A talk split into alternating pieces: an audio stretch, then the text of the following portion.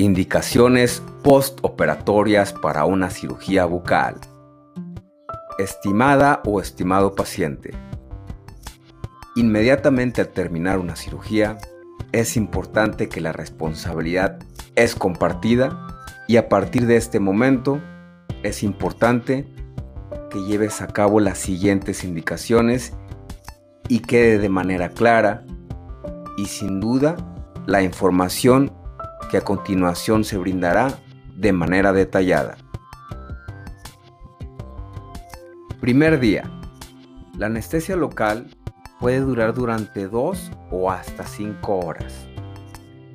Hay que asegurarse de no morder las estructuras que están alrededor del área intervenida. Estoy hablando de las mejillas, de los labios o de la lengua. Todo esto durante el tiempo que dure el efecto de la anestesia. Hay que morder una gasa estéril después de la cirugía durante 30 a 45 minutos. Después se tiene que desechar y escupirla sin tocar con los dedos el área intervenida. La presión de la gasa debe ser ligera, pero hay que asegurarse que complete toda la parte donde se realizó la cirugía. Es indispensable, es importante guardar reposo absoluto. No podemos estar moviéndonos, no podemos estar girando la cabeza durante el tiempo que se recomienda este reposo. Es importante durante el primer día colocar una bolsa de hielo con una toalla alrededor o una toalla o una compresa con agua fría. Esto lo vamos a poner en la cara cerca de la zona operada. Esto lo vamos a realizar durante 24 horas, tres veces al día. Hay que vigilar que no se enfríe demasiado la mejilla y debemos de realizarlo durante 10 minutos 10 minutos de descanso, otros 10 minutos, así hasta cumplirlo tres veces para cumplir los 30 minutos. Nunca hay que dejar ni mantenerlo más de 20 minutos. La higiene de la boca debe ser correcta. Use un cepillo de dientes suave, que sea un cepillo nuevo, y cepillar de manera suave la parte donde están las suturas. Debe hacerlo después de cada comida. Al momento de dormir hay que realizarlo con dos almohadas o con el cabezal alto. Los pies deben de estar sobre la cama y hay que evitar recostarse en el área intervenida durante la noche. La ingesta de comida debe ser líquida, debe ser de manera moderada la dieta debe ser fría, sin grasas, sin irritantes, sin condimentos, sin picantes. Esto deberá realizarse durante dos o tres horas después de haber realizado la cirugía. Masticar suavemente el lado que no se realizó la cirugía en caso de que nada más haya sido un lado. Si se realizó en ambas partes, se tiene que realizar de manera moderada. Posteriormente vamos a ir cambiando la dieta. Esto depende mucho del grado de la molestia que tenga al momento de masticar. ¿Qué es lo que no está permitido realizar durante el primer día? No realizar enjuagues violentos durante las primeras 24 horas. Evitar escupir ni hacer movimientos repetitivos de succión. Si hacemos esto, puede desalojarse el coágulo e interrumpir el proceso normal de cicatrización. Hay que evitar fumar y tomar alcohol cuatro días antes como lo hemos platicado y 30 días después del acto quirúrgico. En el caso de tomar aspirina o ácido acetil salicílico, debemos de suspenderlo durante 30 días después de la cirugía. No hacerlo en caso de que su médico se lo indique. Hay que evitar el calor durante el primer día. No asolarse, no acercarse a la estufa, a la secadora durante las primeras 48 horas. Hay que evitar consumir todos los alimentos que contengan semillas, guayaba, zarzamora, jitomate, etc. Segundo día. Realizar enjuagues con clorexidina al 12%. Vamos a realizar un enjuague bucal con 15 mililitros importante sin diluir, dejando que el líquido circule por la cavidad bucal durante un periodo de 30 a 60 segundos. Lo vamos a realizar dos o tres veces al día. No pasarse de cuatro eh, días y lo vamos a hacer durante 10 días, no pasarse más de los días indicados. Es importante no ingerir el líquido y no hacer este enjuague de manera violenta. El cepillado debe ser normal.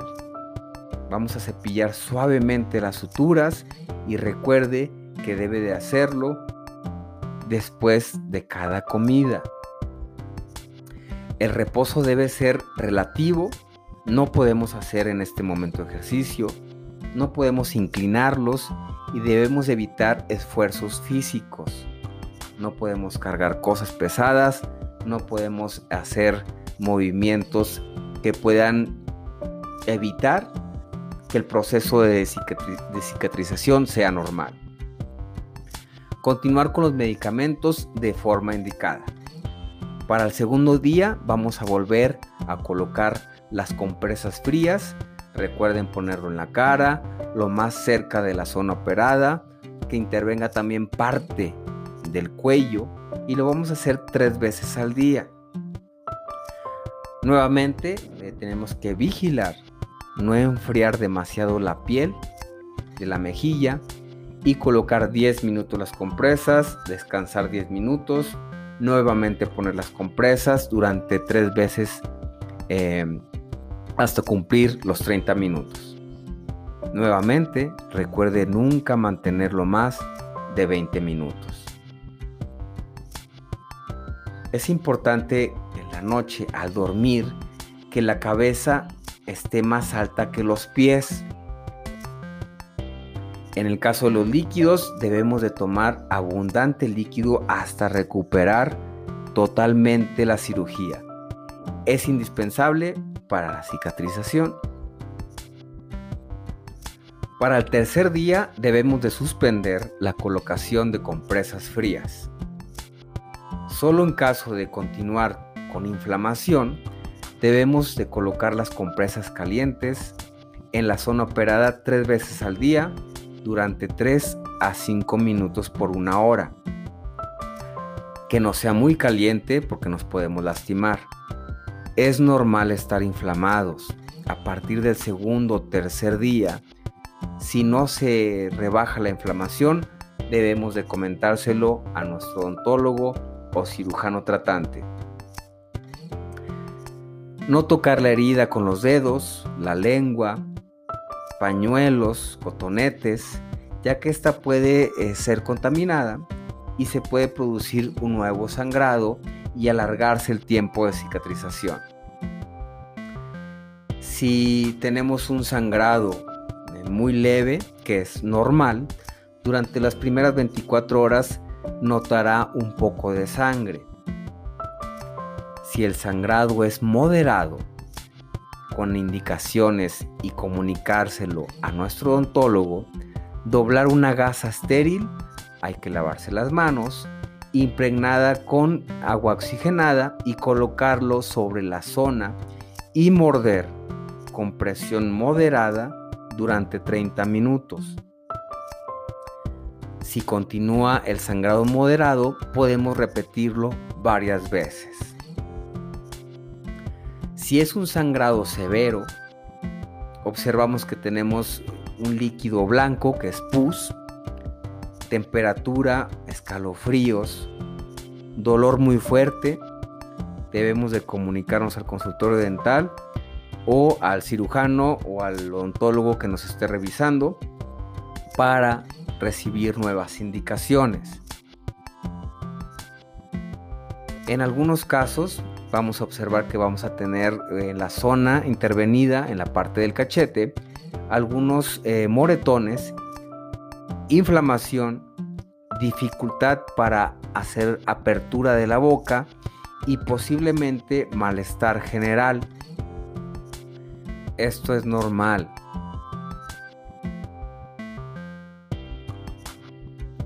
Recuerde, el retiro de los puntos de sutura se realizarán de 7 a 10 días posteriores a la cirugía. Las indicaciones de la fisioterapia se darán el día de retiro de puntos.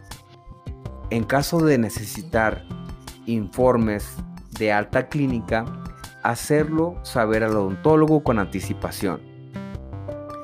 En caso de alguna duda, comunicarse al consultor dental evitar suspender otros fármacos que se estén tomando de forma rutinaria a menos que el odontólogo se lo haya indicado o el médico tratante. En caso de una reacción adversa a algún fármaco, notificar de manera inmediata para cambio de, de, medicamento o de la modificación de la dosis. No se automedique bajo ningún supuesto. En caso de dolor severo o evidencia de infección, hay que comunicarse o acudir al servicio odontológico. ¿Qué sucede después del tercer día del acto quirúrgico? Los movimientos de cabeza y cuello cada vez van a ser eh, mayores, no van a estar tan limitados, hay que hacer movimientos suaves para la semana, para los 15 días, los movimientos ya no deben de tener ninguna limitación. La apertura bucal también va a ser un proceso en el cual a partir de la semana debemos de hacer ligeramente apertura hasta donde nos em, permita eh, la boca hacer el, el movimiento de apertura. No hay que forzar más allá de lo que nos permita nuestro organismo. La inflamación a partir del tercer día va a ir disminuyendo. Para la semana o para los 15 días debe de ser nula la inflamación. El cambio de coloración de los moretones que te van a salir van a ir cambiando de tono de color y va a haber un momento donde van a desaparecer. En el caso de la alimentación vamos a continuar con dietas blandas, no hay que masticar cosas muy duras. Nuevamente, evitar eh, comida condimentada, eh, alimentos que tengan semillas, porque el, el agujerito o el, área intervenida va a quedar un espacio en el cual va, todavía va a quedar alimento ahí. ¿Qué, es lo que tenemos que realizar en este caso?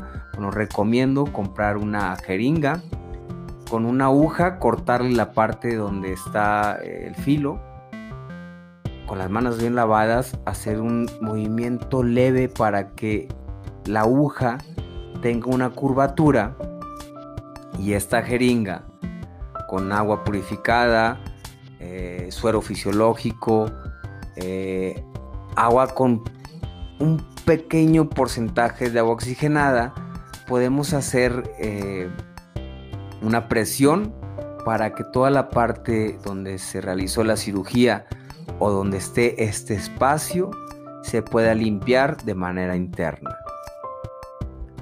Este espacio va a durar un proceso largo, no se va a quitar este espacio, este agujero, no se va a quitar de un día para otro y es un proceso que va a tardar más de seis meses.